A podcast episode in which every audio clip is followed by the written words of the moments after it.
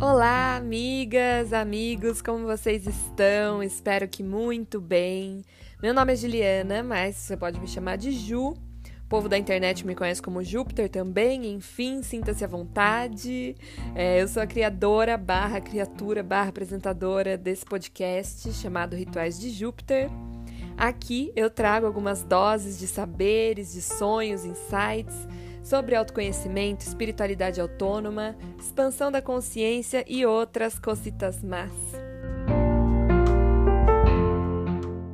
E no episódio de hoje eu vou conversar com a Sol, que é terapeuta holística, e a gente conversa um pouco sobre a jornada dela, né? Como que ela sentiu o chamado para seguir essa carreira e para começar a trabalhar como terapeuta holística. Quais foram os desafios, o que, que ela sentiu, como foi também o despertar espiritual, né? Aonde que ela iniciou esse processo desse despertar espiritual e de autoconhecimento. Nisso eu também compartilho um pouquinho da minha jornada e do meu despertar espiritual. Se você sentiu de saber um pouquinho mais, continue ouvindo esse podcast e vamos juntos embarcar nessa jornada. Sol, eu queria te perguntar como você sentiu esse chamado é, para trabalhar como terapeuta holística e, na verdade, seu chamado espiritual, assim. Queria que você é. contasse um pouquinho para o povo esse rolê. tá, vou contar resumidamente aqui. Sim. Como começou a minha história. então, assim, é, desde criança, eu sempre me interessei por essas coisas mais diferentes, mais ocultas, misteriosas essas bruxarias que hoje a gente conhece hoje Sim. em dia. E quando a gente é criança, a gente Você acha curtia... que é brincadeira, né? Você curtia Wicca? Nossa, sim. Ai, eu amava. Nossa, esse, esse é o indicativo. Eu nem sabia o que era, mas já era. Nossa, queria. Queria entender melhor, tal. Então, assim, sempre me interessei. E aí eu brincava com a minha amiga de que a gente era bruxa. Aí a gente fazia umas magias. Teve uma vez que a gente colocou fogo no quarto dela sem querer, pra você ter noção. Ah, eu também já coloquei fogo em casa. a gente foi queimar uns cabelos, fazer umas coisinhas. A gente nem sabia o que a gente estava fazendo, mas a gente fazia. Então a gente sempre brincava de bruxas. Isso desde criança. E aí, quando eu tinha, acho que, sei lá, uns 12 anos, eu, assim, a minha família não tem muito que uma religião muito certa, mas eu fui batizada no catolicismo mesmo, mas uhum. a minha uhum. mãe não era de ir para a igreja nem nada. Só que a minha avó, por parte de mãe, ela é espírita e ela é médium. Então, ela nunca me convidou para ir nem nada, mas eu sempre me interessei. Assim, eu falava, nossa, minha avó vai num lugar e, e tem a ver com espírito, não sei o quê, e eu achava aquilo muito legal. E eu queria participar, mas minha avó nunca tinha me chamado. E aí, quando uhum. eu fiz, acho que, acho que 12 anos, eu criei coragem para pedir para ela. Aí eu pedi para ela, aí ela falou, ah, tranquilo, né? Aí eu comecei a frequentar com ela. É, e aí, desde então, eu comecei a. Aí eu me tornei espírita kardecista e comecei a desenvolver minha mediunidade. Então, assim, desde essa época eu já sentia. Nossa, então muito forte... nova, muito nova, né? Sim, foi muito nova, porque desde antes eu já me interessava, né? Então, eu já li algumas coisas sobre o espiritismo e tal, mas eu não tinha muita. É, não, não tinha muito conhecimento. E a minha avó sempre foi do tipo que ela não, não queria não é não queria obrigar, né? Nem Induzir ninguém, nada. né? Tipo. É, exatamente. Ainda mais porque eu era muito criança, né? Então, assim, ela ia lá sozinha, ficava quietinha, fazia o dela e não, não convidava a gente, né? Só que eu me interessava muito, só que eu tinha muita vergonha de pedir. E aí, quando eu lembro quando eu fiz 12 anos, aí eu tive coragem de pedir. E aí, desde então, assim, nossa, me apaixonei. A primeira vez que a gente foi fazer o trabalho lá no Centro Espírita, eu me senti em casa, sabe? Nossa. É... E seus pais com isso ficaram de boa? Tranquilo, porque assim, ela é a mãe da minha mãe, né? Então, apesar da minha mãe. Não sei se ela não acredita, mas ela é meio que não segue uma religião, né? Então, uhum. Então, assim, pra ela tranquilo, sabe? Acho que era indiferente. E aí eu comecei a frequentar com a minha avó sempre, sempre. Ah, pra você ter noção, a gente ia umas três vezes por semana. E assim, era o que eu mais gostava de fazer na vida. Nessa época que eu era criança, eu não via a hora de chegar desses dias aí que a gente ia ter as reuniões para fazer os desenvolvimentos, para fazer os trabalhos e tal. Então, assim, eu gostava muito de ir, muito. Então, assim, desde Uau. criança já, já me conectei muito com essa parte mais espiritual. Sem contar que, desde antes de começar a frequentar, eu sempre tive muitos sonhos, desde criança, muitos, muitos sonhos. Alguns sonhos que se tornavam realidade, alguns sonhos que tinham avisos, insights, e eu nem sabia o que era direito, né? Mas aí mais tarde eu fui entender que era mediunidade, que era toda essa questão mais espiritual. Mas assim, minha jornada começou muito, muito nova.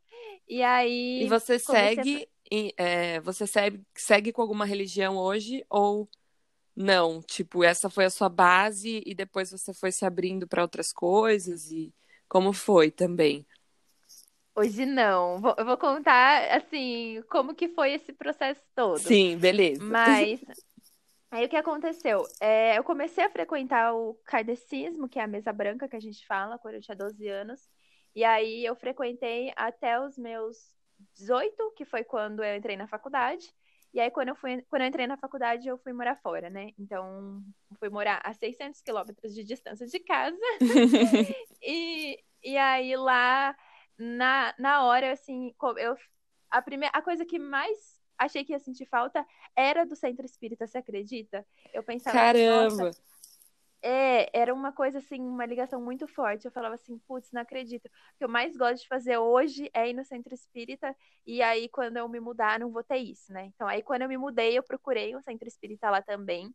Só que centro espírita costuma ser um pouco mais fechado, né? Então, assim, os trabalhos que seria o quê? Os médiums receberem os espíritos é, e encaminhar esses espíritos de baixa vibração para a luz, não é aberto ao público. Então, assim, quando você vai num centro espírita, né, normalmente você escuta as palestras. E eu estava acostumada com todo esse processo mais interno, porque na verdade não era bem um centro, a gente se reunia na casa da amiga da minha avó. E como a minha avó e todas as amigas dela eram médiums, e eu também no caso, só que eu estava em desenvolvimento, a gente fazia todo esse trabalho. E aí, quando eu fui para a faculdade, fui morar sozinha, nessa outra cidade eu procurei centro espírita, era totalmente diferente do que eu estava acostumada, eram só palestras, e aí eu fui me sentindo cada vez. Eu tava me sentindo muito pesada energeticamente por ter parado de rezar, por ter meio que largado tudo. E aí eu tava na faculdade, vida nova, todo aquele Uhum. estresse e tal. E eu fui ficando mal, ficando mal. E aí eu procurei, só que pra mim, assim, na época só a palestra, sabe quando não era o suficiente? Depois que você Sim. se conecta com tudo aquilo, você fala, cara, mas eu preciso de mais. E aí eu acabei largando e não frequentei mais. Aí no meu terceiro ano de faculdade, eu tava bem mal psicologicamente. E aí eu falei, não, eu preciso de uma ajuda espiritual, porque é isso que vai me, me dar uma, uma luz, né? Vai me, me fazer melhor. Aí eu procurei de novo, e aí foi a mesma coisa. Eu falei assim, cara, não é só palestra que eu preciso, eu preciso desenvolver a minha mediunidade, sabe? Eu tava sentindo muito um peso espiritual, sabe? Então eu tava vendo o espírito. E já estava sendo um chamado também, né? É, até então eu não sabia, mas hoje a gente tem a consciência que sim, né? É. E eu tava já assim, ó, eu tava muito mal por conta da faculdade, muito estressada, muito ansiosa. Aí começou a me dar é, crise de depressão, de ansiedade. Aí eu fui ficando bem ruim mesmo. E aí nessa época, quando você tá mal, é, emocionalmente, parece que o espiritual ele pesa mais ainda, né? Então assim, eu comecei a o? A sentir energia negativa, a ver espírito negativo. Então isso foi só piorando, só piorando. E aí eu procurei o centro espírita, né? E aí, de novo, é, foram palestras, então não me senti totalmente aliviada e desisti de novo. Aí, quando eu estava no meu quarto ano e último da faculdade, uma amiga falou assim pra mim: Ah, é, eu fui num terreiro de Umbanda e eu tomei um passe e saí muito melhor de lá. E até Nossa, era então, isso que eu ia perguntar, se você chegou a frequentar outros lugares, né? Então, é muito engraçado, porque assim, é, como eu só tinha vivido aquela realidade do kardecismo e tal, é, é comum a maioria dos kardecistas terem preconceito com a Umbanda, né? Porque o kardecismo é a mesa branca e, e ter preconceito com a Umbanda por achar que lida com energias mais, mais baixas, né? Não ne- energias negativas, mas os Uhum. espíritos não são tão evoluídos, digamos assim.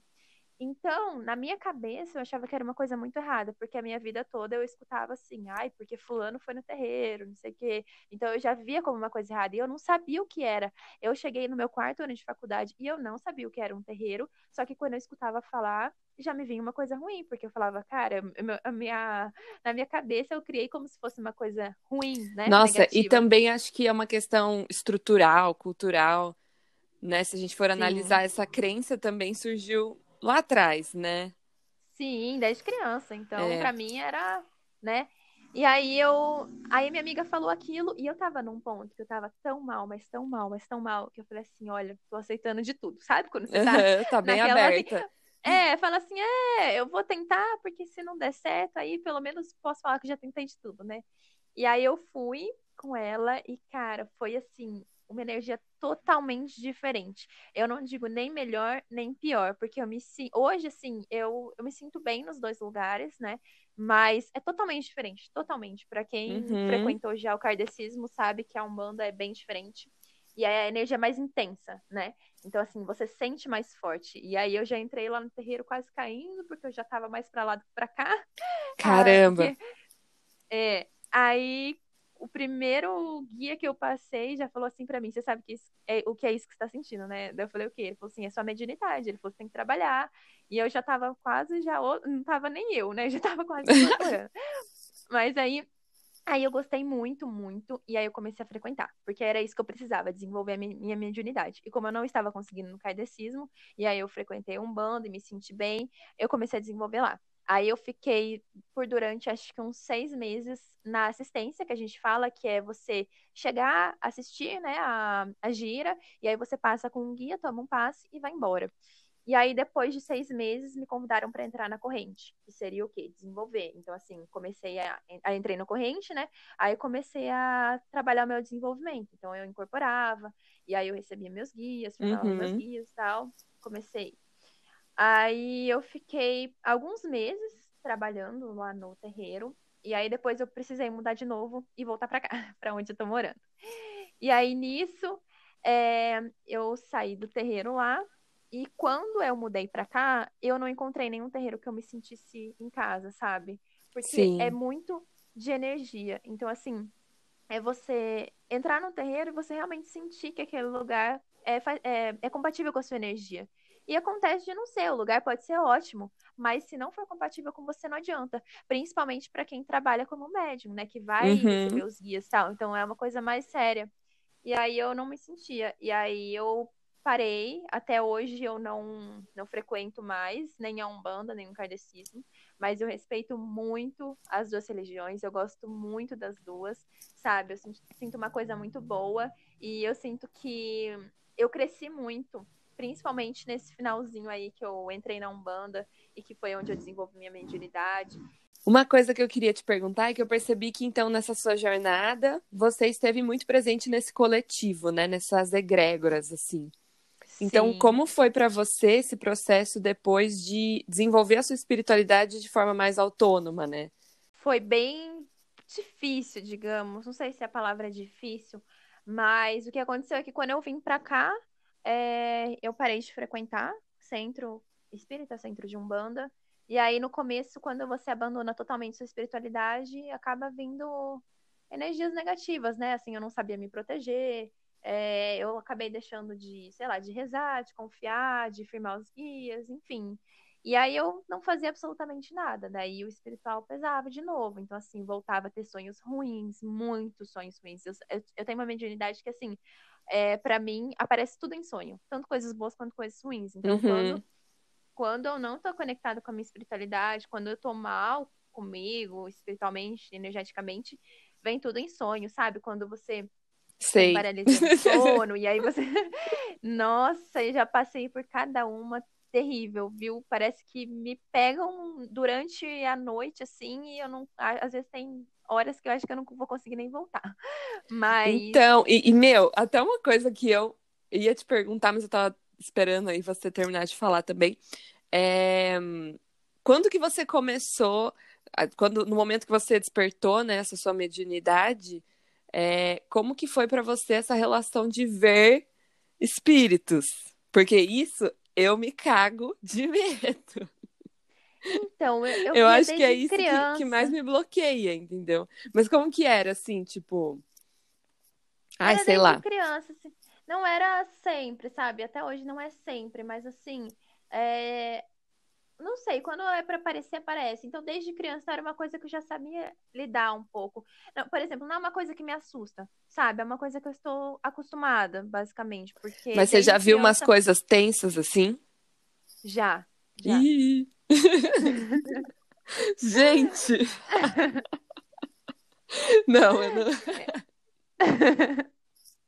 Meu, Mas, eu lembro que mas tem assim, muita coisa boa. É. eu desde pequena, tipo, eu tinha muito, muito, muito medo, assim. No escuro, É. então eu não andava mais nem ferrando. Até hoje, tipo, se eu tô num lugar todo escuro, eu acendo a luz. Olha a minha, minha paranoia. E assim, é, eu lembro que ficava eu e minha amiga e minha irmã, assim, três da manhã, a gente ficava conversando. Aí, naturalmente, a gente começava a falar de espírito. E aí, minha mãe, ela tinha um monte de alho na frente da porta. E aí, quando a gente começou Alho. a falar de espírito, alho não me cai. Tipo, sabe? Umas Caiu? coisas. Caiu! Sozinho. Como que isso foi acontecer, sabe? Aí a gente Ai, meu é normal.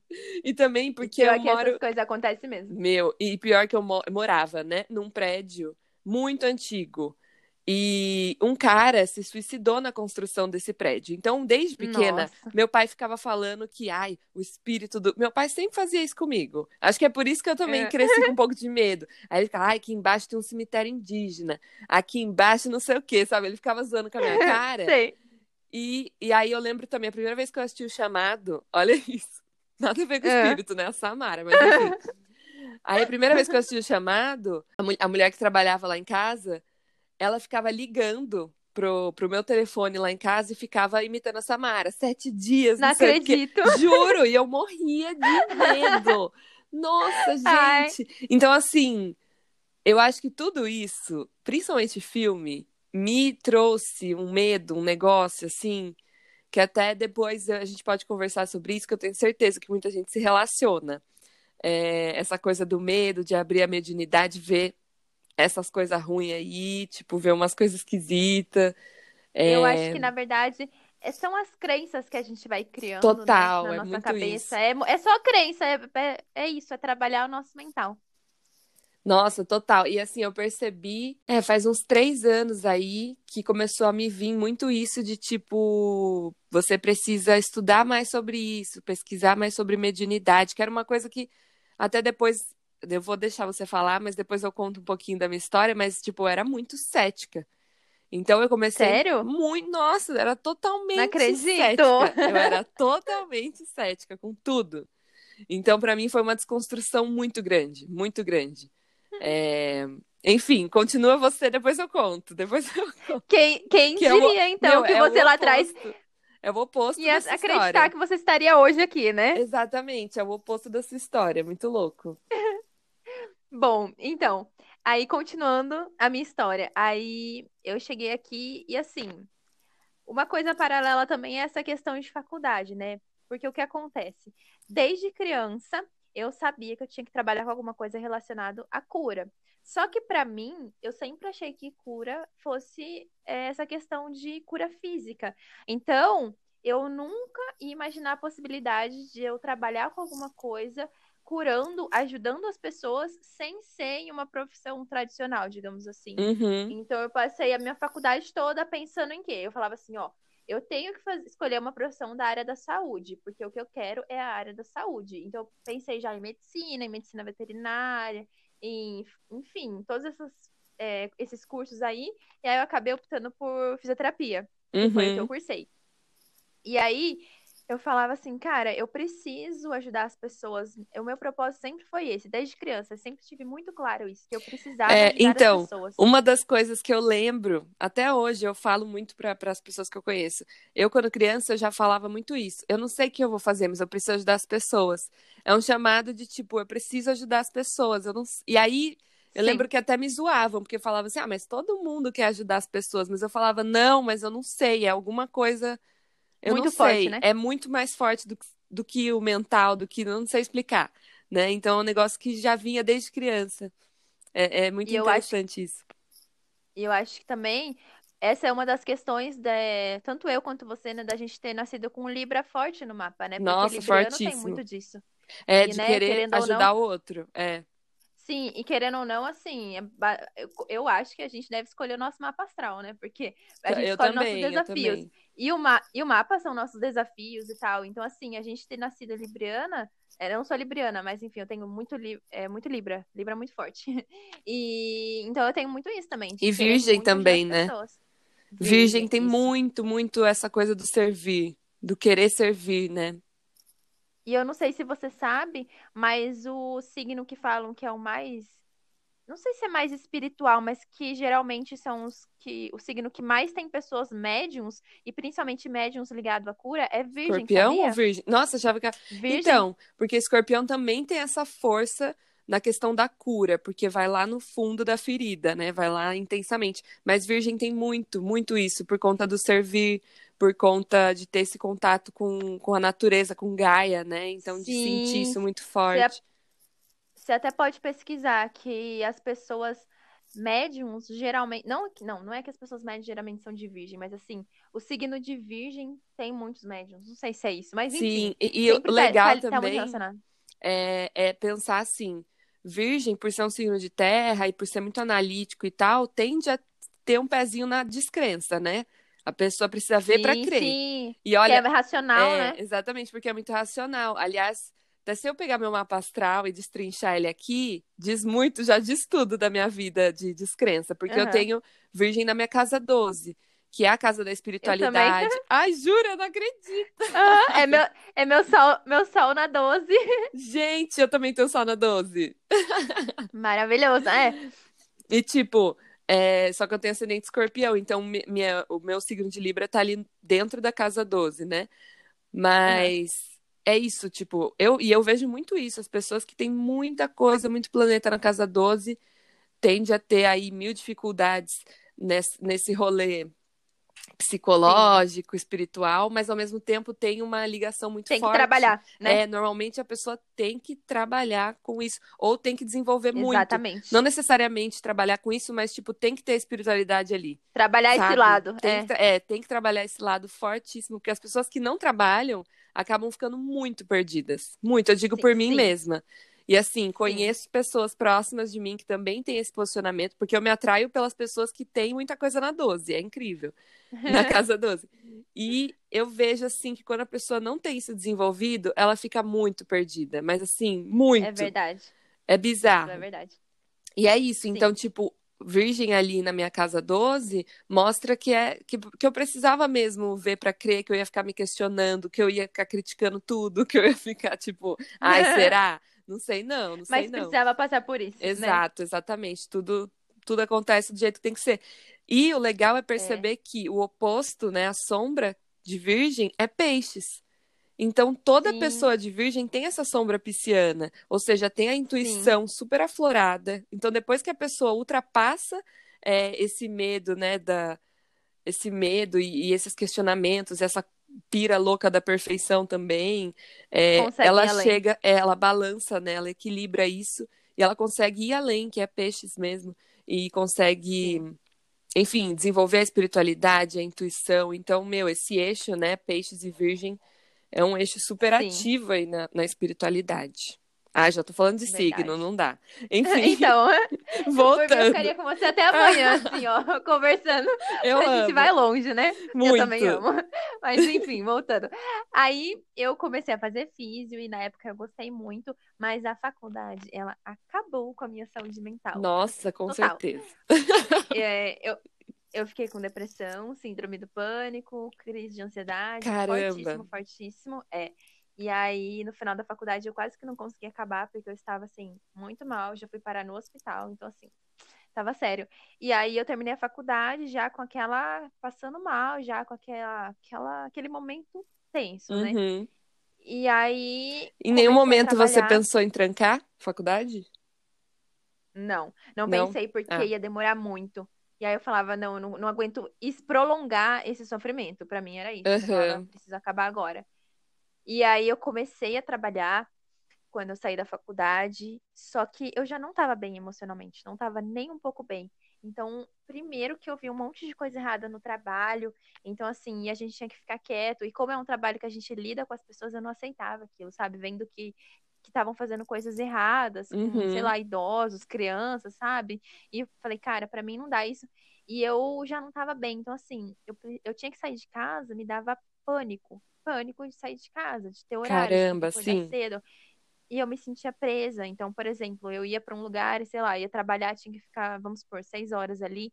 Eu sentia como se estivesse presa e começava a me dar uma falta de ar. E, eu- nossa, até hoje de lembrar, eu sinto um negócio muito ruim.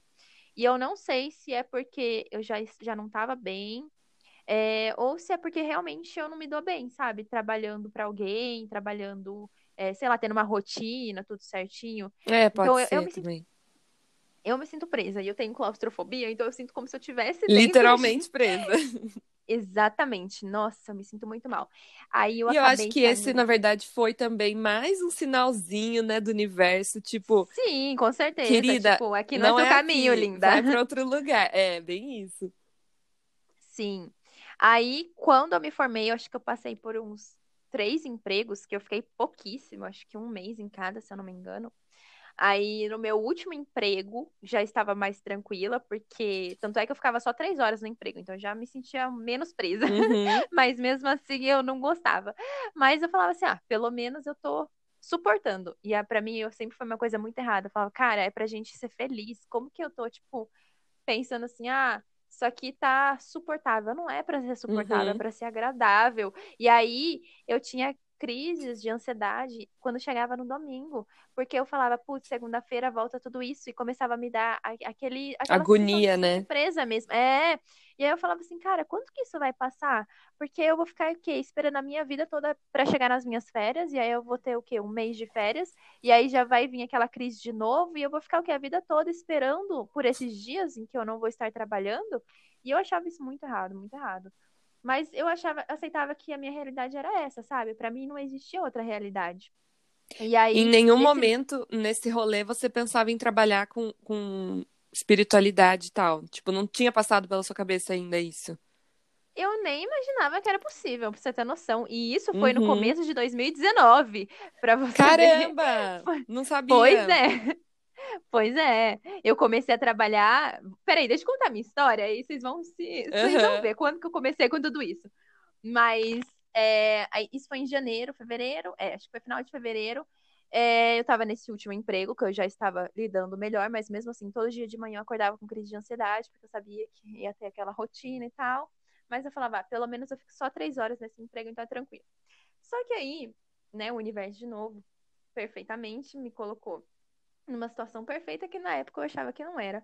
Mas esse trabalho era uma clínica que já estava meio que falindo, enfim, e era uma clínica difícil. E eles começaram a não pagar os funcionários, Hum, simplesmente.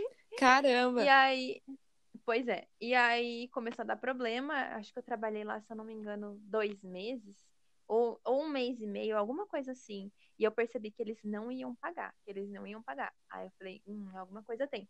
Aí, inclusive, é, mi- minha família falou assim pra mim, ó, melhor você cair fora agora e você perder, por exemplo, um mês que você que eu, que eu estava pagando pra trabalhar, né? Porque o Uhum. transporte que eu tinha e tal. É, Salário, melhor, melhor você, sair, você cair fora agora e perder um mês do que você ficar por mais três meses e falar, putz, não acredito que eu fiquei três meses pagando pra trabalhar, né? Eu falei, ah, será? Será? Aí eu acabei saindo.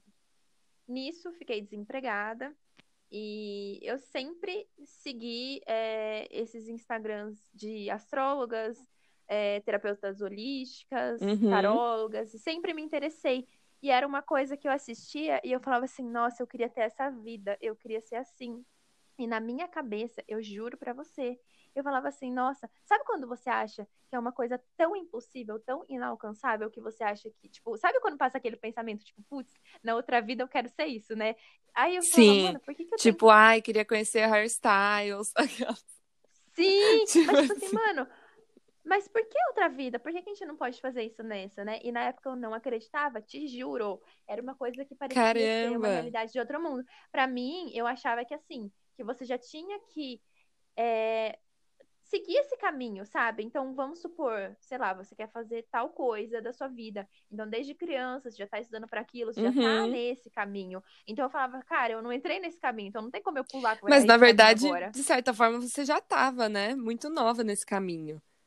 Se a é, gente for parar para analisar hoje, mas assim. Sim. Muito louco, mas é uma coisa que eu também desconstruí muito e, é, e acho que tá muito presente no inconsciente coletivo isso, né? De tipo, ai, Sim. Meu, se eu vou, sei lá, trabalhar com arte ou, sei lá, música, eu tenho que estar tá ali desde os cinco anos, tocando, cantando, fazendo show, para daí virar é, um artista X. Exatamente. E não, né? Não necessariamente. Então. É exatamente. É uma desconstrução. É a, que... é a mesma coisa. Eu me sentia como se, sei lá, como se eu estivesse vendo um, um Instagram de uma cantora famosa e falando, nossa queria, mas, tipo, impossível, né? Só, uhum. se, só se eu nascer pra isso. E eu sentia a mesma coisa com terapia holística. E aí eu ficava babando, assistindo stories e vendo as pessoas produzirem conteúdo e falando sobre, essa, sobre esse mundo espiritual, é, holístico e tal. E eu falava, nossa, queria, né? Principalmente trabalhar em casa. Eu ia me sentir a pessoa mais feliz do mundo. Uhum. E aí eu uhum. juro, eu lembro até hoje o momento que eu virei a chave, que deu esse clique. Eu tava vendo um story de uma terapeuta holística. E aí ela, tipo, falando do trabalho dela, mas assim, fazendo stories normal, não era nada específico. E aí, eu, nesse momento, eu falei assim, cara, mas por que, que tem que ser outra vida? Por que, que eu não posso fazer isso hoje? Sabe? Uhum. E aí me uhum. deu, tipo, como se, como se fosse um estalo. E eu falei assim, cara, mas por que, que eu não posso? Me deu um estalo muito grande. E nessa época, eu já tinha conhecido as runas é, e eu me interessava super pelas runas, mas eu achava que era uma coisa que não era para mim. Eu falei, ah, eu não sou terapeuta holística, como que eu vou atender, né? Uhum. E aí, quando me deu esse, esse estalo, eu falei assim, vou começar a estudar. Só que eu tinha largado meu emprego, né? Hum? E eu não recebi. Até hoje eu não recebi. Nossa, gente. Fala pois é. sério. Pois é. E aí eu falei assim, cara, como eu não tenho dinheiro para fazer um curso, eu não tenho dinheiro para comprar runas, eu não tenho dinheiro para nada, nada. E não tinha mesmo. E aí eu falei assim: ah, eu vou ter que estudar por mim mesma, mas assim, eu comecei estudando mais para o meu conhecimento, sabe? Não era com o intuito de fazer atendimentos. Aí, porque né, né ainda estava meio que descrente de que uhum, desenvolvendo. É, aí eu comecei a estudar as runas com as coisas que eu tinha disponível. Então, procurei livros na internet, comecei a ler, escutei podcasts, enfim, fui lendo tudo que tinha de graça. E aí chegou um momento que eu falei assim, tá, agora. Eu, aí eu comecei a sonhar com as runas, porque nem eu falei, tudo vem por sonho, né? Eu comecei uhum. a sonhar. E aí Deus Odin se apresentava para mim, olha só. Gente, que forte! É, e aí, e aí ele falava assim que as runas iam entrar no meu caminho, mas que eu tinha que ser paciente. E aí eu queria tudo para ontem. Eu falava, não, mas eu já quero, porque eu não tinha dinheiro para comprar minhas runas. Eu falava, não, porque eu quero minhas runas, sei que. E ele falava que tudo tinha seu tempo e tal. E, cara, foi uma semana inteira sonhando com as runas. Uma, uns sonhos, aqueles sonhos lúcidos, sabe? Uhum. Que você uhum. fala, caralho, o que aconteceu? E aí, nisso, eu falei, aí eu senti, eu falei assim, tá, é, eu não tava conseguindo comprar, e até mesmo essas runas de cristais, que eram mais baratas, na época eu não conseguia comprar. Aí me veio também na cabeça, eu falei, já sei, eu vou pegar umas pedrinhas no jardim e vou fazer minhas runas. Ai, amei! Aí, é, aí eu, aí eu peguei umas pedrinhas, aí eu fiz as minhas próprias runas, e aí eu comecei a tirar, tipo, em jogadas, né? Então, assim, eu fazia perguntas, tipo, eu mesma fazia perguntas e tirava as runas, né? E tudo fazia muito sentido, porque as runas são perfeitas. Quem não conhece, conheçam. Ai, eu porque, quero. Cara, são maravilhosas. Aliás, aí... já quebrando aqui, mas a Sol tá gravando um curso online, depois você fala mais disso. Sim, já já vamos lançar, vai ficar perfeito. Mas aí eu comecei a tirar as runas tal, até o momento que eu senti, tudo eu sentia. Com as runas foi muito assim, é como se elas me mostrassem, sério. E aí eu senti, falei assim, tá, agora eu preciso de uma mandala. Mas de novo tinha aquele problema de que eu não tinha dinheiro para comprar uma mandala e até mesmo uma mandala de pano que você encontra aí pela internet por 80 reais para mim era inacessível. Uhum. Aí eu falei assim, bom, vou ter que dar um jeito. Aí eu falei, ah, já sei, vou fazer com o que eu tenho em casa. Aí eu peguei uma cartolina, umas canetas e eu desenhei minha mandala. Amei. Aí, nisso, eu comecei a jogar na mandala para as pessoas próximas, né? Amigos, famílias e tal. E aí, nesse meio tempo, eu criei o um Instagram. O meu Instagram eu criei em junho de 2019. Foi quando eu Caramba! Achei que tinha sido antes. Então eu criei antes de você. Olha que loucura. Só que daí eu, eu comecei a levar, eu comecei a levar ele a sério em junho também do ano passado, por aí. Porque até então era Eu- muito de zoeira, assim, não postava muito. É, então, eu também no começo era bem assim, postava nunca. É. E aí eu, aí eu criei o Instagram e aí eu comecei a pegar firme no trabalho, sabe? Eu comecei a me dedicar mais nisso. Então eu buscava sempre atender pessoas que, sei lá, tivessem um público maior que o meu, para mostrar o meu trabalho, para as pessoas acabarem falando de mim e tal. E nisso foi vindo, né? É, meu público foi crescendo e tal. E aí, quando eu comecei a ganhar dinheiro, eu comecei a investir tudo no meu trabalho, que seria o quê? Nos cursos. Então, Uhum. assim, eu não acho, eu, eu falo desde o início, eu não acho que para você começar a trabalhar, para você entrar nesse mundo, você tem que fazer curso. Não acho, porque tem muita coisa disponível, sabe? Gratuita, Sim, eu até ia livro. perguntar isso depois. É, sobre se tem um momento certo, né, para você se tornar terapeuta holístico, se tem que fazer algum curso específico, que às vezes as pessoas. É que a gente tem também, novamente, é, tá, tá no inconsciente coletivo que precisa ter um diploma, né, para você provar alguma Sim. coisa para alguém, mas não. Até porque o diploma não é assim, ó, nada, é um papel, né? Não prova nada. Exatamente. Eu acho que assim, que os cursos são maravilhosos, então assim, hoje eu invisto muito em fazer Uhum. curso, em aumentar o meu conhecimento, sabe? Até mesmo para complementar o meu trabalho. Quanto mais cursos você faz, mais técnicas você tem, mais conhecimento você tem, e isso melhora o seu trabalho. Mas eu não acho que para você começar, você tem que ter dinheiro já para investir nisso. Cara, eu comecei do Sim. zero, entendeu? E eu acho que todo mundo pode fazer isso, e é uma coisa que eu falo desde o início. Então você também pode começar do zero, basta você querer, basta você ter força de vontade.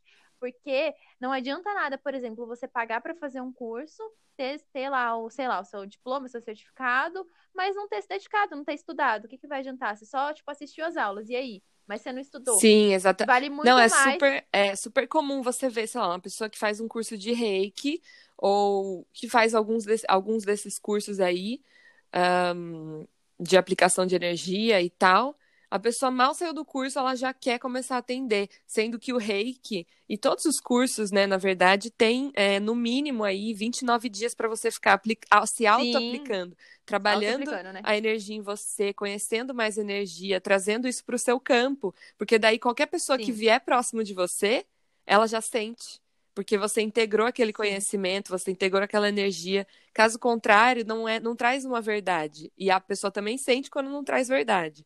Então eu acho É que assim, verdade. cara, qualquer estudo, seja espiritual, energético, qualquer coisa, você tem que experienciar, você tem que viver pelo menos um tempo. Eu acho que esse tempo também é muito relativo, claro, vai depender de cada um, mas Uhum. você tem que sentir. Tipo, não, não adianta só trazer pro. Ainda mais com, com energia, com espiritualidade, é uma parada que você tem que Sim. sentir. Senão fica muito abstrato pra você. E aí, pra você passar pra outra pessoa, vai ser mais difícil, né? Sim, por isso que eu acho que assim, o essencial é dedicação. Independente se você tá fazendo um curso, se você tá estudando sozinho, sabe? É se dedicar. Porque não adianta fazer um curso e não se dedicar. É, vale muito mais, por exemplo, você pegar um assunto que você queira saber, que você queira ter mais conhecimento e ir atrás e realmente se dedicar, sabe? Então, Uhum. o que vai, o que vai dizer ali se você realmente vai, não, não diria, sei lá, ser um bom terapeuta, não, não gosto de falar dessa forma, mas enfim, fazer um bom trabalho, talvez, é a sua dedicação, entende? Não é, não é os Sim. cursos que você faz, tal. Mas eu acho que, assim, que se você tem condição, a melhor coisa que você faz pro seu trabalho é investir em cursos, assim, hoje Nossa, total, gosto muito. total. Ou investir em experiências, né? Vivências. É, Tipo, não, é tudo, no, cursos eu digo no num geral, né? retiro. É. Sim, sim. Tipo, uma, vi- uma viagem que vai te trazer uma conexão X. Tipo, tudo que você puder Exatamente. Investir pro seu autoconhecimento já vai te auxiliar no seu trabalho como terapeuta, porque, uau, né? Aí, quando eu comecei a trabalhar, comecei a, a usar o meu dinheiro, né, investir em cursos. Então, a partir disso, eu fiz o curso de numerologia, eu fiz o curso de aromaterapia, fiz o curso de tarô, aí fiz um outro curso de tarô, é, aí fiz curso de florais, e assim por diante. Aí eu fui cada vez mais complementando os meus atendimentos, e assim, com certeza não parei por aí, porque tem vários outros cursos e vários outros conhecimentos que eu ainda quero adquirir. Sim, nossa, total. Tem ferramentas mil, né?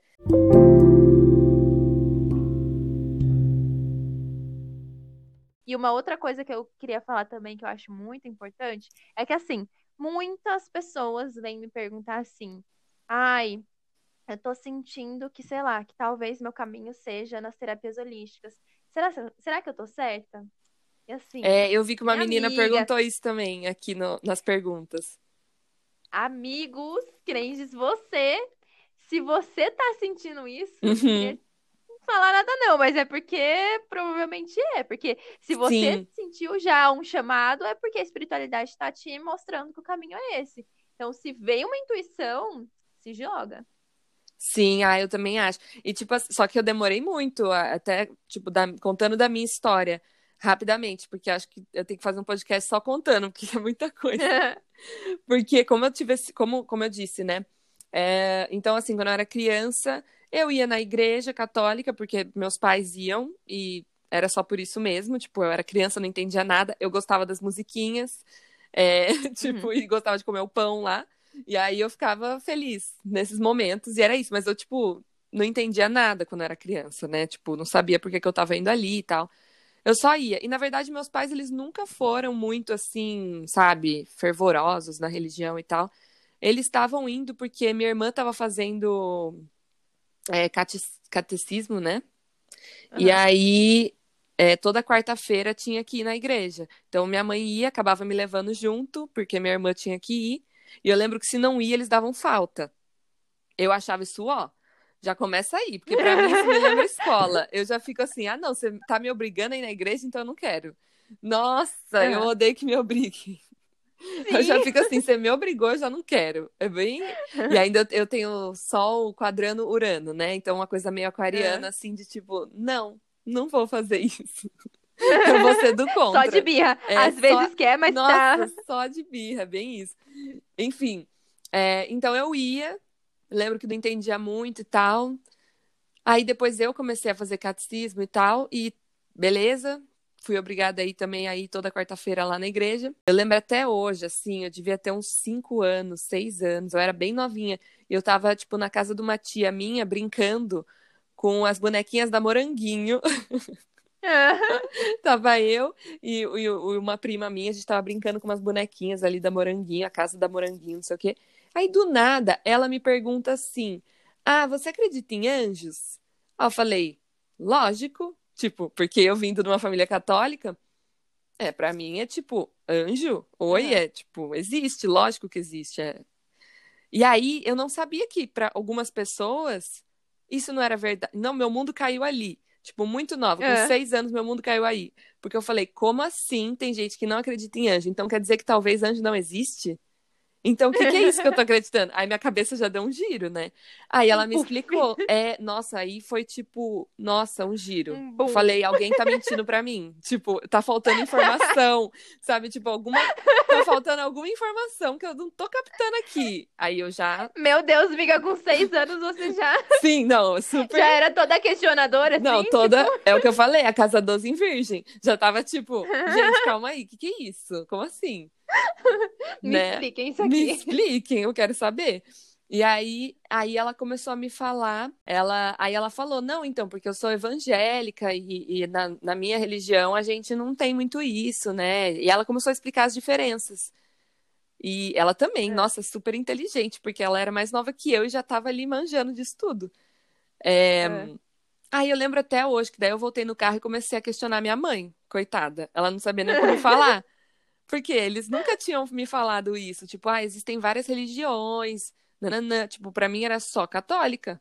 Porque meus avós uhum. eram, são católicos. Então, tipo, não tinha muita gente sem ser católico na minha família. Então, fiquei aí, nossa, fiquei já me questionando. Mas eu ia, né? Ia lá na igreja por obrigação.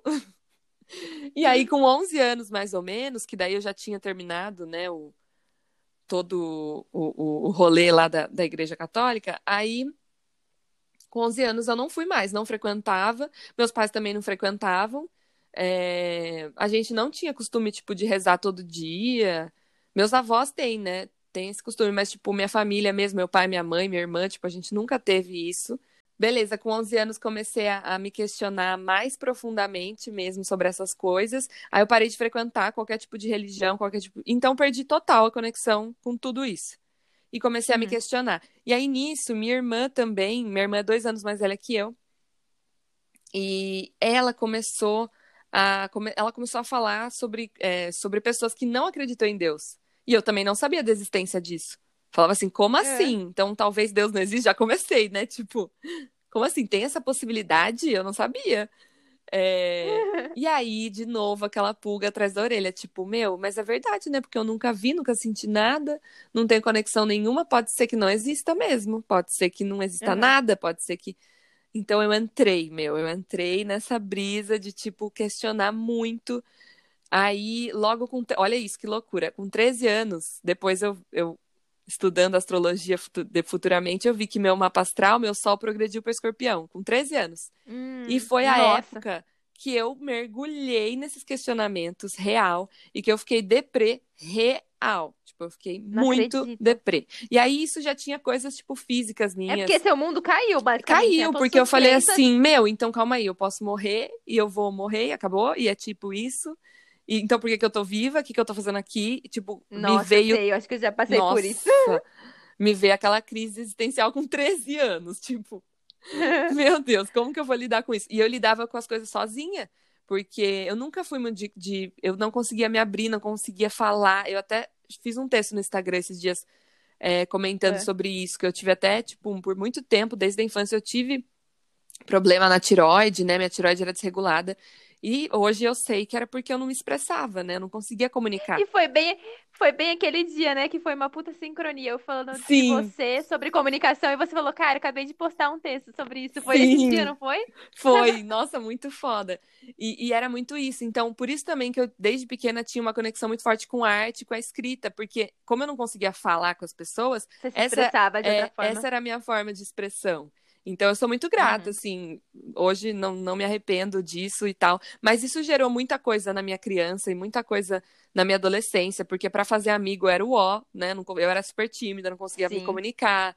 É, aí tinha essa desregula... É, minha tiroide era desregulada, então tinha várias, questão de, várias questões de peso que me incomodava, imagem. E nossa, aí muita coisa. E ainda essa crise existencial profunda que tava pegando de tipo, como assim? O que, que é a vida?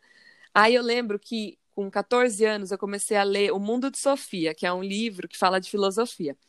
E, e é um livro que conta toda a história da filosofia, mas assim, para adolescente. Então é um jeito bem gostosinho de ler sobre filosofia, um jeito mais fácil, né? E aí fudeu, porque eu comecei a ler filosofia, aí minha mente foi muito longe. Porque daí eu, eu mergulhei mesmo. Eu falei, gente, o que é a vida? Quem sou eu? O que, que eu tô fazendo aqui? sabe? Começou os mil questionamentos filosóficos, assim. E, e, filosofia é uma parada muito mental, né? É maravilhoso, porque uhum. traz questionamento. Mas não, não tem nada do espiritual também. É muito mental. É, é, tipo pergunta sem resposta, né? Não tem uma verdade absoluta também. Então, tipo, fui longe, fui longe. Aí, com, com 14 anos, é, eu fui num acampamento, porque isso minha irmã também já estava nas buscas, né? É, minha irmã foi num acampamento lá, não vou citar nomes aqui, mas acho que muita gente já vai saber. Minha irmã foi nesse acampamento e ela voltou transformada, lendo a Bíblia, cantando um não monte acredito. De... transformada. Falei, gente, o que, que é isso? Ela ficou uma semana lá. É lavagem cerebral. Não, total, né? Total. Enfim. é, desculpa aí quem. Enfim. Mas aí eu fiquei chocada. Falei, gente, o que, que é isso? É, ela, aí ela começou a frequentar toda sexta-feira, que tinha encontro de jovens, né? Toda sexta-feira ela ia lá. E aí ela chegou para mim, porque eu já estava completamente descrença de tudo, já me intitulando ateia. Falava, ah, eu sou ateia. É, não acredito. É, já tava assim, eu sou ateia, é nem agnóstica. É... e hoje eu acho até engraçado quem se intitula como, como ateu e tendo me intitulado assim por muito tempo, eu vejo assim que, cara, no momento que você fala que algo não existe, é porque você, você já dá vida àquilo, né? Aquilo já existe. Sim. Porque para você desacreditar de algo, algo precisa. Enfim. Sim, então, olha que loucura, né? Enfim, então. Aí minha irmã quis me convencer aí nesse acampamento. Aí eu falei, putz, será, né? Aí ela começou a falar, ai, vamos, Gil, porque tem festa. Aí ela quis, tipo, me mostrar o lado legal, né? Ai, é só jovem, tem festas, não sei o que, você vai adorar, não sei o que lá. Beleza, fui. É, fui porque dentro de mim eu ainda senti um chamado, sabe? Eu sentia, tipo, meu. Por mais que eu me titulava até, eu falava, não é possível, cara, deve ter alguma coisa, né? Sabe? Alguma coisa ainda me uhum. puxava, me, me falava, não, dá uma chance, né? Vamos, vamos tentar. Aí fui no acampamento. Na, no primeiro dia, é, o pastor começou a falar um monte de coisa, não sei o quê. E, e aí ele falou: olha, as pessoas que não acreditam e tal, vem na frente. Aí minha irmã já me empurrou lá na frente, né? Aí tava lá eu, minha amiga, e tinha mais uma galerinha lá na frente. Ele começou a falar um monte de coisa, porque Jesus morreu por vocês, e nananã, nananã. Mano, o, come... o povo do meu lado começou a chorar tanto, e eu é. não sentia nada. Nada. Eu me senti tão mal. A única coisa que eu me senti foi mal. Porque eu falei, gente, por que, que eu não tô sentindo? Porque tá todo uhum. mundo sentindo essa força, esse poder, sei lá o que, que é isso. E eu não sinto nada. Será que tem alguma coisa de errado comigo? Tipo, eu fiquei. Me... Nossa, foi uma semana que eu me questionei muito, assim. Falei, caramba, eu não sinto nada, eu não sinto essa coisa. Tipo, para mim isso não tem, sabe? Mas enfim, aí depois eu cheguei aí em tantos lugares.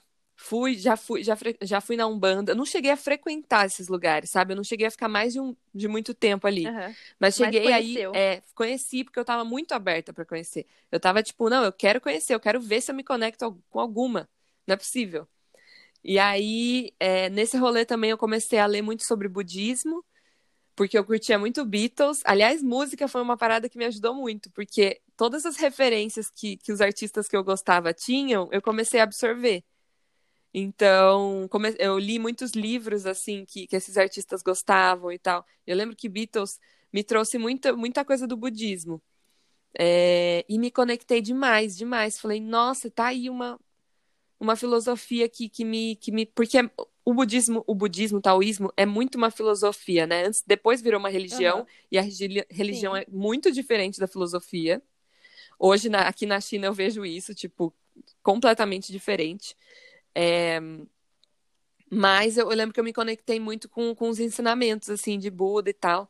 E foi a única coisa que eu falei, nossa, isso, isso eu me conectei. Enfim, vamos pular, né? Porque senão eu fico até amanhã falando. Mas é, um ponto chave para mim, eu acho que todos esses foram pontos chaves, mas um ponto muito chave foi quando minha irmã sofreu um acidente de carro. Minha irmã sofreu um acidente, ela tava sozinha, tipo, voltando de Piracicaba, que é uma cidade perto de Limeira, né, que é da onde a gente é. Sim, uhum. E aí ela sofreu, ela simplesmente, meu, foi parar do outro lado da estrada, ela tava sozinha no carro, nenhum carro bateu nela.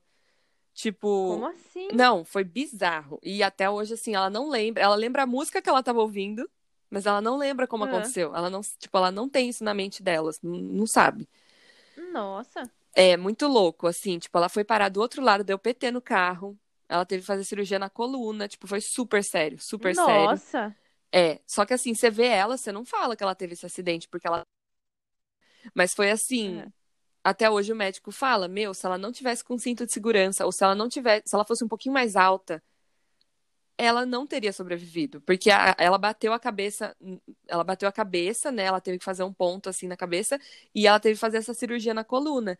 E, ela, e ele falou assim: Meu, se tivesse pego um pouquinho mais para baixo na coluna, ela tava paraplégica. E minha Nossa. irmã não tá, tipo, ela tá perfeita. Tipo, uhum. não perfeita, né? Mas assim, ela não, não teve nenhum, uhum, sim, nenhum, sim. uma dessas questões depois. E aquilo começou a me bater tanto que. Nossa, aí foi um dia que eu me questionei o dia inteiro. Eu já, já, já me questionava muito de morte, né? Bem escorpião, assim, já ia bem longe nos assuntos de morte. Eu lembro até hoje que depois a gente voltou para casa, minha irmã ficou lá na UTI, é... ela teve que ficar um tempo lá. Meu, minha irmã ficou do... dois meses no hospital depois. E... e aí eu lembro que eu voltei para casa e o ex-namorado da minha irmã da época, ele sentou do meu lado em casa. Eu lembro que a gente tava na sala, tipo, em silêncio. Tava eu e ele em silêncio, chocado com tudo que tava acontecendo. Que foi muito do nada, foi muito inesperado. Tipo, foi, sabe? E aí ele uhum. virou para mim, e ele, ele é, seguiu uma religião e tal, até a gente sempre conversava sobre isso. E ele chegou para mim e falou assim: Ju, meu, depois de tudo isso, você não acredita em nada. Você realmente, tipo, não acredita em Deus, você não acredita em nada, que sua irmã, tipo. E aí, quando ele me perguntou isso, eu fiquei meio em silêncio, eu falei, meu, eu não sei agora. Tipo, Eu não. Eu, única, Agora ferrou. agora eu não sei. Tipo, eu comecei a falar pior que agora eu preciso pensar, porque é, me bateu uma dúvida, tipo, bateu um questionamento real. Aí depois, enfim, fiquei um tempo. é, eu ficava vários dias dormindo lá no hospital com a minha irmã e tal. E, meu, conversava com várias mulheres lá, com várias enfermeiras. E elas começaram a me contar várias histórias de pessoas que estavam em coma e não sei o quê. Tipo, começou a aparecer tanta coisa nessa época, olha que loucura. É, eu nunca esqueço. Eu tava no hospital, dormindo um dia com a minha irmã, eu liguei a TV e tava passando aquele programa A Liga. é, acho que da, Sei, da Band. nossa. Meu. E adivinha o que que era aquele episódio? É, eles estavam indo numa cerimônia de ayahuasca. Não acredito. Juro. E eu nem nossa. sabia o que era ayahuasca. Foi ali que eu conheci. E foi ali que, tipo, eu falei, caramba, que que é isso? Fiquei chocada. E eu falei, tipo, sabe, eu já tava Aham. entrando num outro universo. Foi, é isso, parece que eu saltei pra uma outra realidade e, e tava come- Exato, exato. é, e comecei a, tipo, absorver outras coisas que não, que não vinham antes pra mim. E aí, Uhum. no, no mesmo dia também, tava passando o Jô depois, programa do Jô. E, a- e aí, adivinha quem tava no programa do Jô? A Mônica Medeiros, que é uma mulher que ela canaliza uma, uma alienígena. E hoje eu super sigo ela. E aí ela tava falando sobre projeção astral. Olha isso, também é outra coisa que eu nunca tinha ouvido falar. E tudo isso Parece me- que quando a gente Meu, se abre, começa É. a vir muita coisa, é né? isso. Não, hoje eu falo isso pras pessoas. Tipo, quando você tá fechado, não vai vir nada. A partir do momento que você se abrir, meu amor, vai vir tudo e vai vir de uma vez. Assim, é muito, é muita doideira. E aí, ainda, no outro dia, do nada, me aparece um cara no quarto da minha irmã, um senhor, e ele entra e fala assim: Ah, aqui que é o quarto da Natália, que é o nome da minha irmã. Aí a gente falou: É. Aí ele falou: Ah, então, porque me mandaram aqui pra fazer um, dar um passe em você, não sei o quê. Aí a gente, tipo, hã? Quem? Como? E a gente, É. minha irmã nunca tinha recebido passe nem nada, né? Tipo, catoliquíssima ali, nem acreditava Uhum. muito nisso. Tipo, ela ficou até com medo. Ela falou: Meu Deus, o que que é esse cara? Será que ele me passou um negócio ruim? Ela ficou com medo. É, E aí, enfim, ele deu o passe lá e tal. Depois foi embora, nunca mais vi ele, não sei quem é ele, não sei o nome dele. E não sei, só sei que depois, realmente no dia seguinte, minha irmã acordou bem melhor. E, e aí também, tipo, tudo no mesmo, na mesma semana, sabe? E aí isso começou a despertar a sementinha, tipo, na minha cabeça, comecei a me questionar mais. E foi, então eu digo que, meu, é muito louco. Esse acidente da minha irmã parece que foi mais pra mim do que pra ela. Aham, sim. Foi, nossa, tipo, minha irmã também mudou muito depois do acidente. Todo mundo, né? Minha mãe, meu pai, todo mundo começou a se questionar várias Acho coisas. que a gente começa a dar valor mesmo pra Sim, vida, né? sim. Mas eu acho que pra mim, eu acho que de todo mundo, eu fui a que mais mudei ali, sabe? De pensamento, Aham. de visão de tudo. Então, pra mim, esse foi o ponto-chave, o ponto de virada. Aí nisso comecei a questionar e também entrei na faculdade, fui morar sozinha, então vários rolês. Aí comecei a estudar astrologia, que foi minha porta de entrada para o autoconhecimento. Eu acho que não foi tanto para a espiritualidade, mas para o autoconhecimento, com certeza. A astrologia foi um ponto aí. Não, a filosofia primeiro, depois a astrologia, que eu ligo muito com filosofia hoje também. É, Uhum. E aí, depois eu me iniciei no reiki, e o reiki eu falo que abriu um canal real, assim, que foi, enfim, incrível. Depois eu despertei novamente, é, é, comecei a criar de novo com arte, né? Comecei a trabalhar com arte e isso despertou total minha intuição. E aí me ajudou muito depois nos processos e tal. Enfim, né?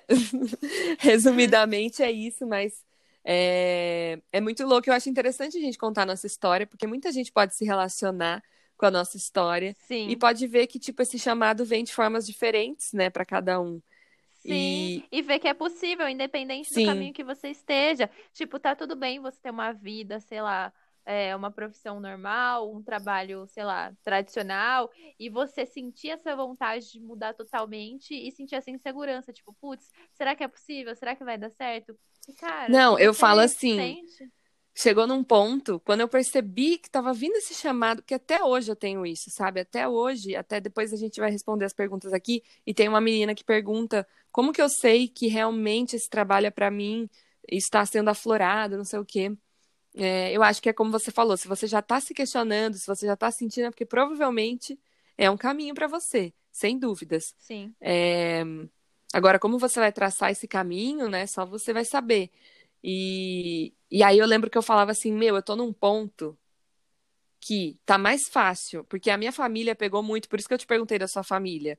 É, o que, que sua família achou no momento que você começou a frequentar o centro espírita e tal?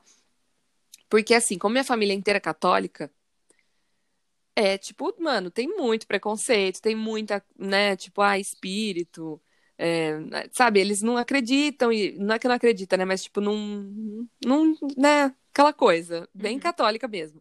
Então, é, eu tinha muitas crenças limitantes relacionadas à espiritualidade, é, trazia muita bagagem também dessa minha, da, né, da minha família com relação a tudo isso.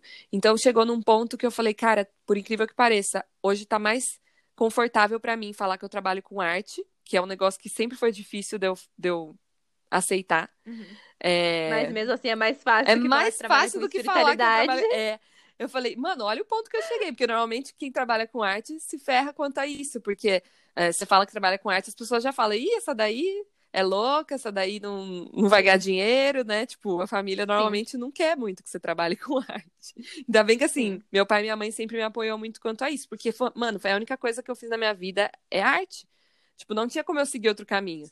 Tipo, quando eu era pequena, eu tinha uma conexão muito forte com música. Na verdade, eu achava que eu ia trabalhar com música, porque até os 10 anos eu era focada na música, assim, tipo, estudava teoria musical, teclado, violão, cantava, fazia apresentação. Então eu falava, meu, eu vou ser artista. Tipo, eu falava assim, eu vou ser, eu vou fazer show, vou dançar, tipo, me imaginava já na Disney, sabe?